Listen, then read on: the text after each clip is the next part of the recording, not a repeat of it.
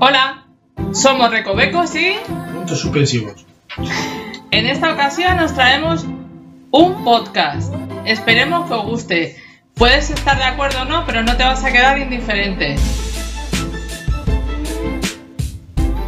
Y ya sabes, sígueme en mi canal y suscríbete y Dale un like. Por cierto, tenemos al final tomas falsas. Hola, hoy vamos a hablar de las mujeres fuertes. No nos vamos a situar... Bueno, vamos a ir saludando. Puntos suspensivos. Recovecos, hola. Eh, que no queremos centrar el tema en machismo ni feminismo, ni feminismo, porque tampoco trata de, de eso el tema. Y sí, no lo hemos llamado hombres fuertes, pues como ya se supone que son fuertes ya por ser hombres, pues digámoslo que, que lo que siempre han dicho de la mujer que es el sexo débil, pues no lo tenemos así tan claro. Entonces, simplemente, pues eso, que esos hombres fuertes, si quieren un podcast, que nos lo pidan, ya sabéis, abajo del cajetín, y haremos un podcast para ellos. Pero vamos, también nos interesa porque esos hombres fuertes tienen hijas, esposas, madres, hermanas.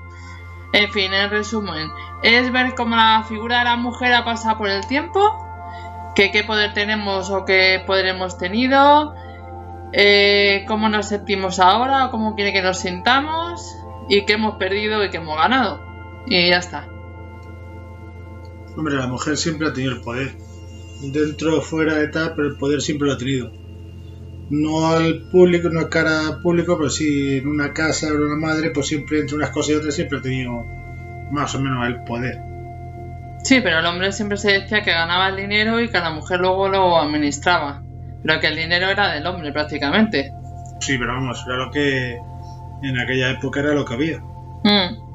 De todas maneras, la palabra ahora que se ha puesto está de moda del transgeneracional es que lo que eh, nuestra- eh, nosotros hemos aprendido de nuestras madres, ellas han aprendido de sus madres y de nosotras han aprendido nuestras hijas. Entonces siempre pensamos que tanto nuestras madres como nuestras abuelas son como un poco antiguas, que es eh, lo típico de esto es muy cosa de madre, y que hay cosas que ya no se atreverían a hacer, por ejemplo, tema de divorcios y estas cosas, o de llevar un negocio al frente y demás, aunque hay casos eh, que sí se ha dado. Y nosotras somos la, por lo menos la de mi edad, más o menos 45, 50 y demás, somos como más emprendedoras, no dependemos tanto del hombre.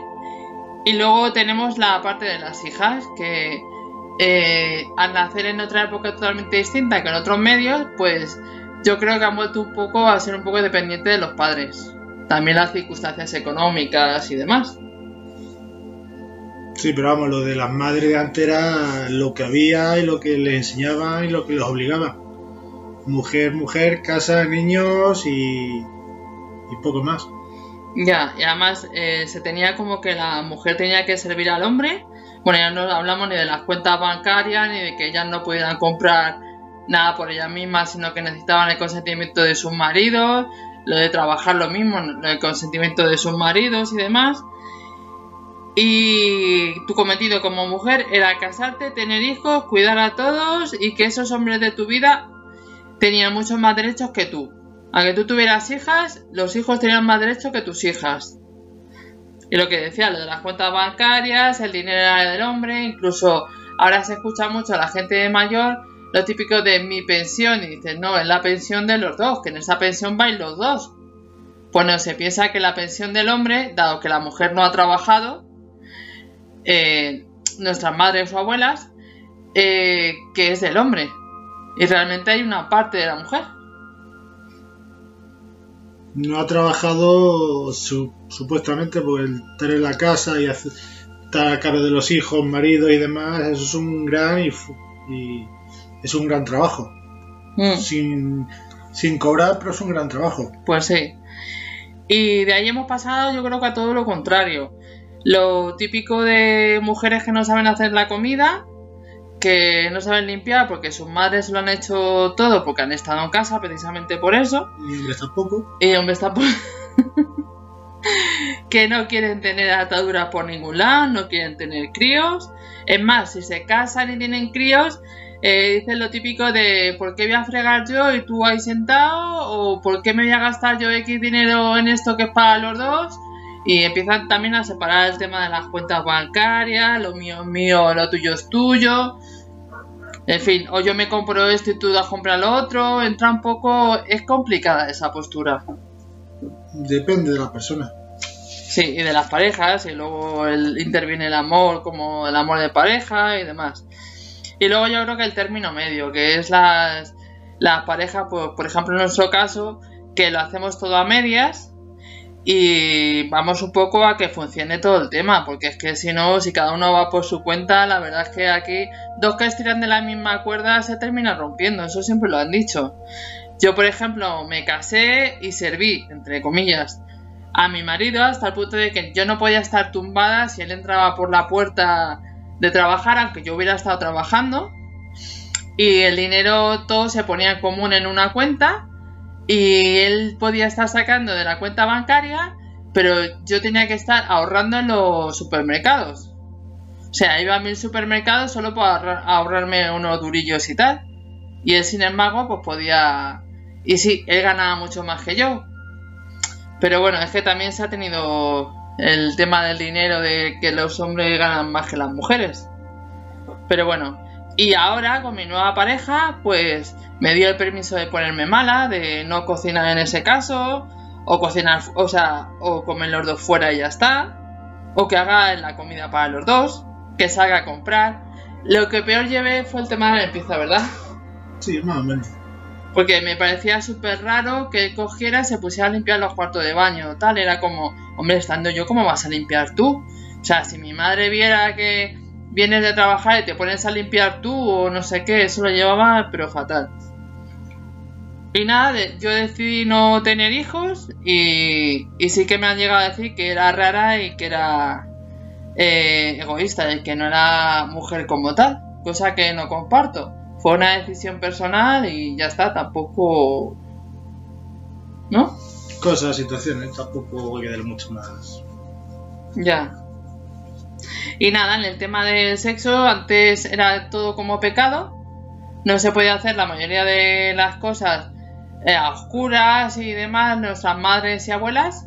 Por lo menos es lo que nos ha llegado. Luego a lo mejor vete tú a saber. Pero al principio era oscuras y la mujer que no sentía nada, lo único que sentía era el hombre y era pues otro hándicap que tenía el hombre, ni siquiera la mujer. Y luego se pasó al libertinaje de, de la mujer con todos y todo, cosa que el hombre siempre ha estado haciendo y se ha visto bien. Y ahora por fin yo creo que la mujer se empieza a conocer un poquito mejor y sobre todo en su intimidad. Ya hay otros tipos de cosas con el tema del sexo. Ah, sí, porque me mira. no sé. No sé, no te puedo decir de qué me estás hablando. Claro, porque no eres mujer con sexo. Ah, vale. pues- Eres hombre sin sexo. Yo soy hombre. Sí, lo normal. Y yo qué sé, también podemos hablar de lo del tema del trabajo. ¿Qué te va a trabajar? Pues que la mujer trabajaba en la casa única y exclusivamente. Es que ni se la dejaba salir porque No podía. jo, eh, lo que se suele decir en el coche, mujer tenías que ser o, o vete a fregar los cacharros, eso siempre se, se ha oído. Es una posición machista, pero eso siempre se ha oído. Y ahora si quieres sacar a una mujer de quicio, vamos, eso, entre eso y qué pasa tiene la regla, la puedes poner de los nervios. No, se pone solo nervio. Pero las mujeres conduciendo también sois malas, porque entre vosotros decís, ah, mujer tenías que ser y no sé qué. Sí. Pero también pensamos que la gente mayor conduce mal. Y que la gente joven, sobre todo los chicos, son unos pipillas. Así que. Pero eso te lo hace pensarlo la edad que tienes ya. y las vivencias que has tenido. Y nada, eh, cuestión de, liber- de libertad, antes las mujeres yo creo que no podían ni salir, era todo dedicado a la mujer, los niños, la mujer, los niños, y ahora lo que se ha puesto de moda, o espero que sea así, es que él se queda con los niños y ella sale con sus amigas, que me parece bastante bien, también tienen su derecho, aunque se la siga sancionando con mira qué madre que sale y deja a sus hijos, pero la verdad es que está genial. Yo lo veo genial de que la mujer salga, tenga su libertad, tenga su espacio, tenga sus amigas tenga su café, su café, juerga y sus historias, lo veo genial. Y yo. Y luego el tema de, de las madres con las hijas, que se pasó de ser un tema hermético, sobre todo en cuestión de sexo, no se podía hablar con las la madres de sexo, porque ellas no sabían en el principio ni qué era eso directamente. Y luego se pasó a, a ser como un poco la madre y la hija súper amigas. Incluso si habían tenido los hijos muy jóvenes, salían de copas y demás. Y yo creo que eso se equivocaron un poquito en ese sentido o hubo fórmulas que funcionaron. O sea, tampoco esto es, es así y ya está. Y ahora yo creo que se ha tendido un poco más a que hay cosas que la madre no debe saber. Principalmente porque se preocupen. Y un poquito más. ¿Tú qué, piensas? No, no tengo nada más que opinar. La verdad que está bien. No, tengo nada mucho más que opinar. Hmm. Y poquito más. Así que yo creo que lo vamos a dejar por aquí. Ya sabéis, si no estáis de acuerdo con algo, nos lo decís. Y nos podéis proponer más temas para los podcasts. Venga, gracias. Hasta luego. Hasta luego.